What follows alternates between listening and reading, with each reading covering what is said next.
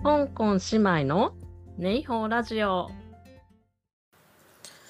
はい。今日は星屑の片隅でという映画のお話をしたいと思います。ちょうどねこれ3連休に見に行ってきましてうん。全国でこれから上映だったりすでに上映しているところがあったり、まあ、この夏公開される映画なのでちょっと早めにお話ししたいなと思って早速あの今日お話しすることにしました。で、えー、どういうお話かというとこれちょっと公式のとこに紹介されているストーリーを読みます。2020年コロナ禍で静まり返った香港ピーターパンクリーニングの経営者ザクは車の修理代や品薄の洗剤に頭を悩ませながら消毒作業に追われる日々を送っている。リウマチを患う母は憎まれ口を叩きながらもたまに看病に来るザクのことを心配している。ある日ザクのもとにド派手な服装の若いシングルマザーのキャンディーが職を求めてやってくる。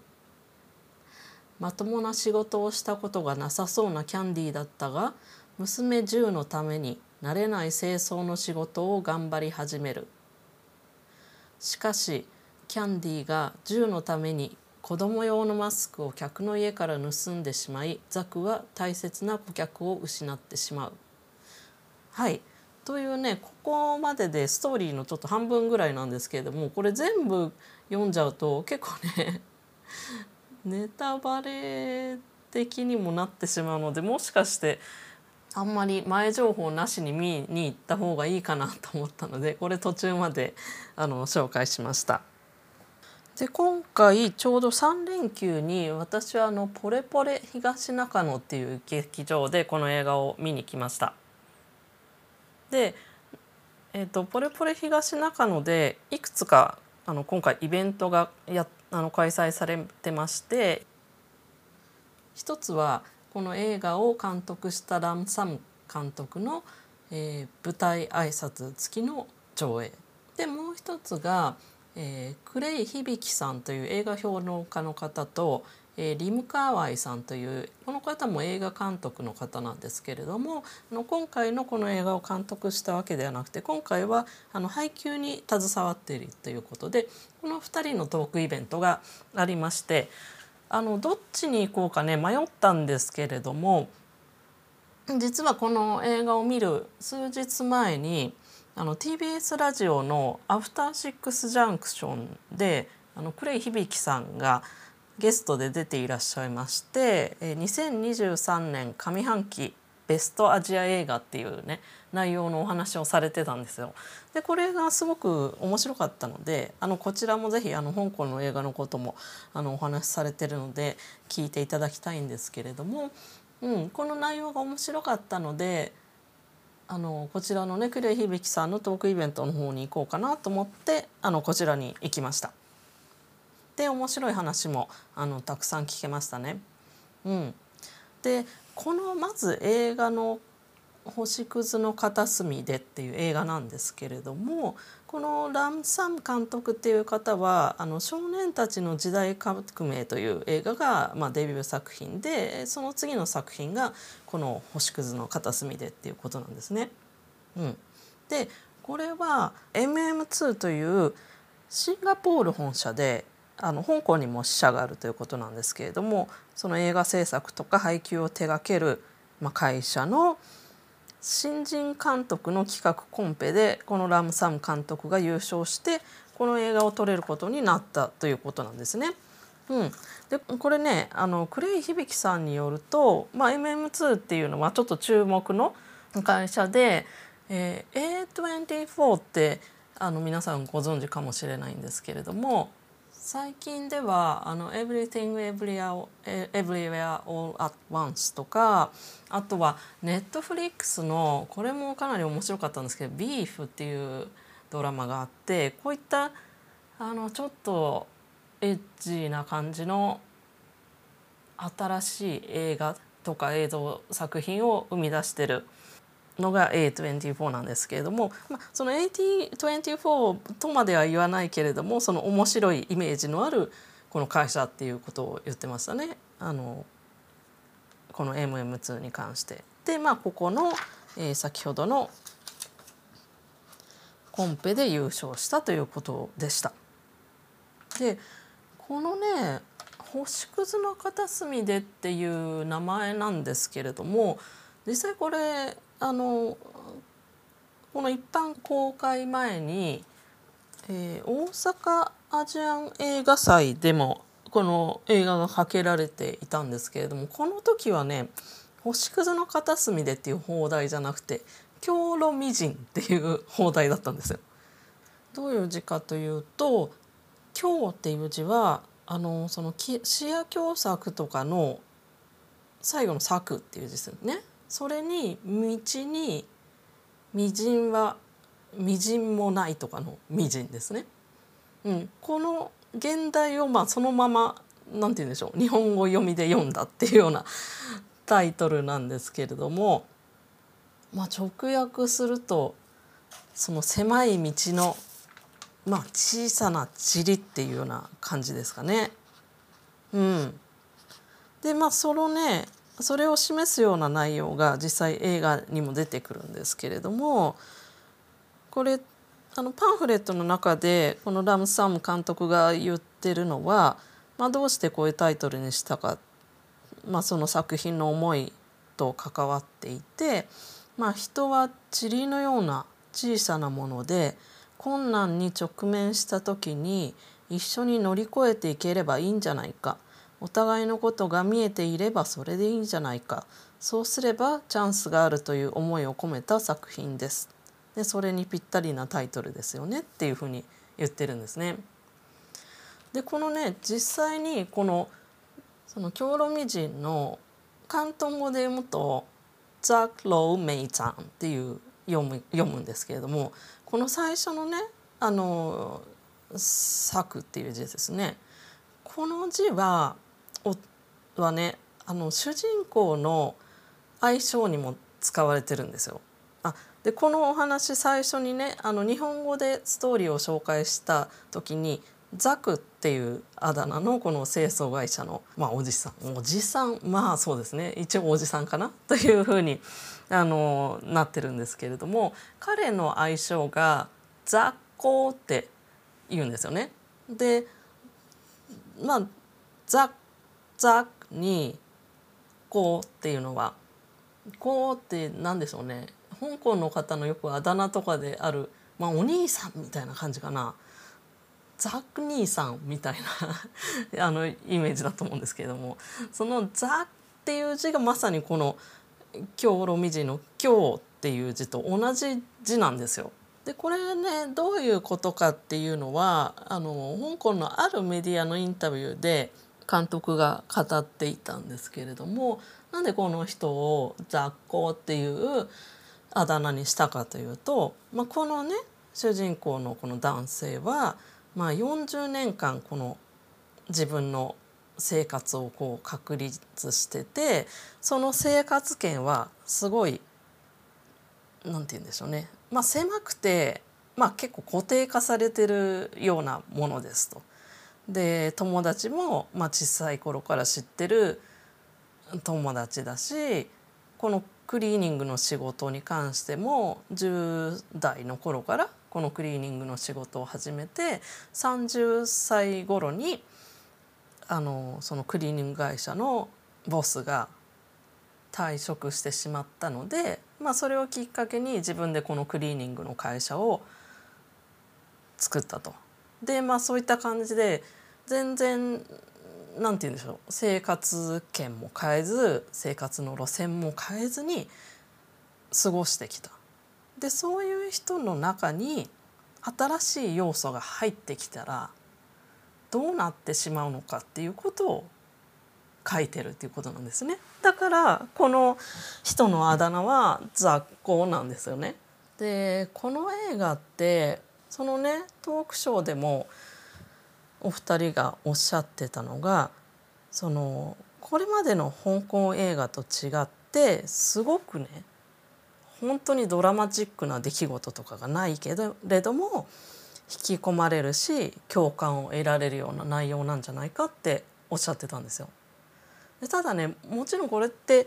映画としてはそんなにドラマチックじゃないんだけれどももしね日常生活にこんなことが起こったら結構ドラマチックなんじゃないかなっていうふうに思うような内容でもあったんですよね。このまあ主演のお二人についてなんですけれども男性の方は、えルイス・チョンさんっていう方ですね。私の中ではこのルイス・チョンさんっていう人はとにかくね香港にいるとあのそこら中の広告にすごい出てるっていうイメージが ありますねもう本当によく顔を見見ます。うん、であとはね演技で言うと私もそんなに知らなかったんですけどどちらかというとちょっとコメディなんかネットフリックスでも彼のコメディっぽいドラマがあったっていうように思うんですけれども割とそういうコメディの人なのかなと思ったんですが今回はね結構このシリアスな内容だったので、まあ、彼のちょっとねあの新境地というかあのそういったことなのかなと思います。うん、であともう一人ねあの女性の方のこのシングルマザーの役で出てくる方はアンジェラ・ユンさユンさんというね香港のモデルさんらしいです。で演技に関してもあの経験がないわけではなかったんですけれどもこの作品で結構その演技に関しては一躍あの注目されるようになったっていうことですね。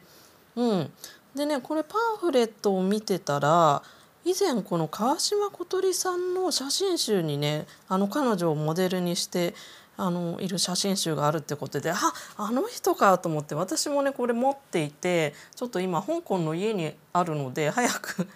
ちょっと帰ってみたいんですけれども、うん、その方なんですよね。その写真集もねすごくあの香港の街の様子が写ってて素敵なものなのでこれもぜひあのアンジェラさんこれをこの映画で注目された人はその写真集も見て見に見ていただきたいんですけれども、うん、それに出てた人ですね。であとはこれその題材がねあのコロナだったり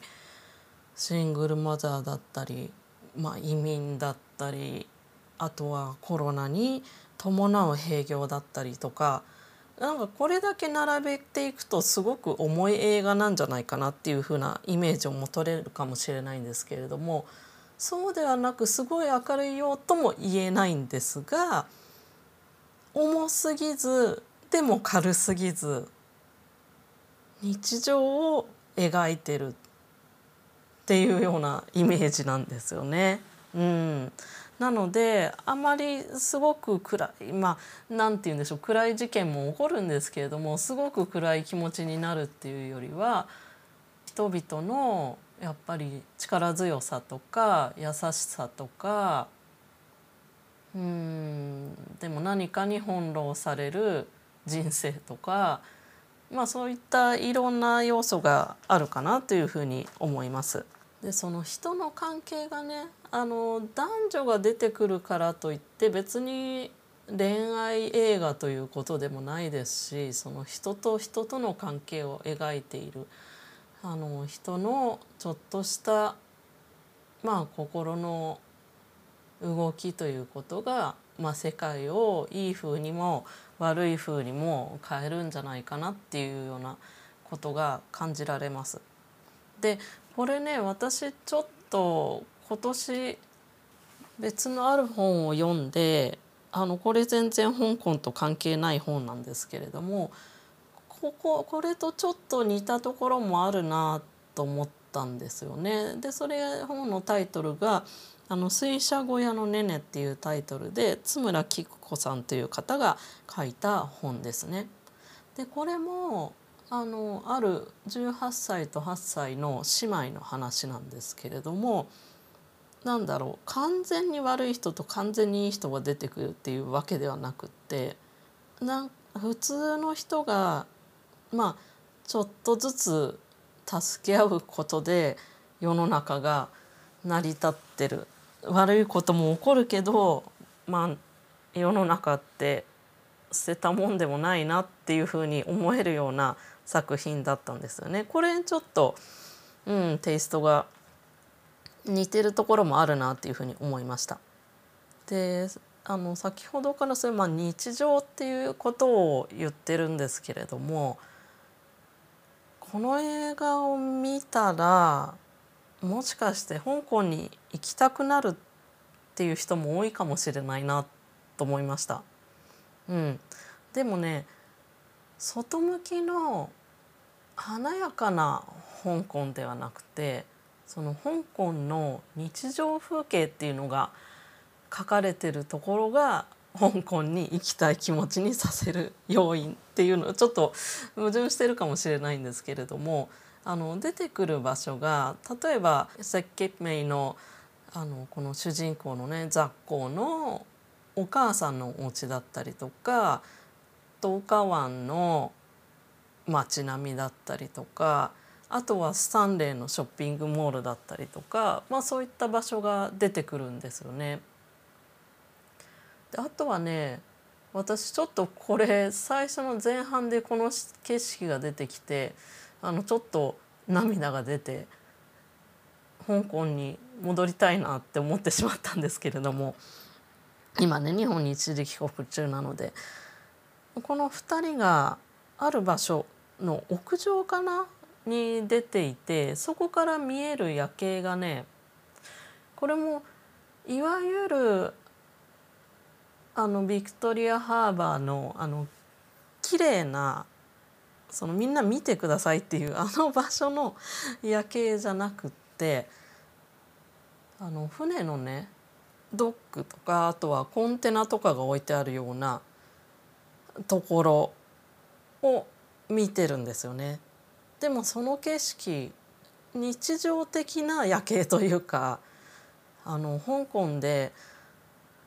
ちょうどね、あの、タクシーで走ってたりする時にこういう夜景を見ることがあるんですよね。そういった日常の風景をすごく思い起こさせてあの香港にしばらく行ってない人がこの映画を見たらきっと香港にまた行きたいっていうふうになるかなと思いました。あとはそうですねこれちょっとまだここは調べてきれてないんですけれども音楽も結構良かったのでね私ちょっとこれサントラとかももうちょっと聞いてみたいなというふうに思ってます。であとはねあのトークイベントでお二人が話してた中で印象的だったのが、まあ、この作品はとにかく昨年ねこの香港映画にとっていろいろエポックメイキングな作品が出てきた年であってでその中でも本当にあの注目に値する作品だと。で、まあ、メイドイン香港フルーツチャン監督の「メイドイン香港」を思い起こさせるようなまさに21世紀のメイドイン香港と言えるようなものでしょうと。であとそうですねこの中でリム・カーワイさんが言ってて印象的だったのが、まあ、この映画はねきっとこのここに出ている役者さんもあのこの監督もね今後絶対ビッグになると思うのでこの映画を昔これ見たよっていうことが自慢できるような作品になると思うので是非見てくださいとおっしゃってましたね。うん、でこちらあの公式ページの情報を概要欄に貼っておきますが、えー、全国ですでにあの公開されているところもあればあのこれからあの近日公開となっているところもありますのでぜひ皆さんあのこの夏にねあの見に行っていただければと思います。ツイッターの方でも何かもし感想とかあればぜひ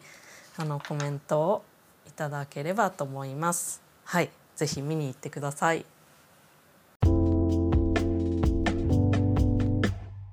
では、ハチキン、下次见。またね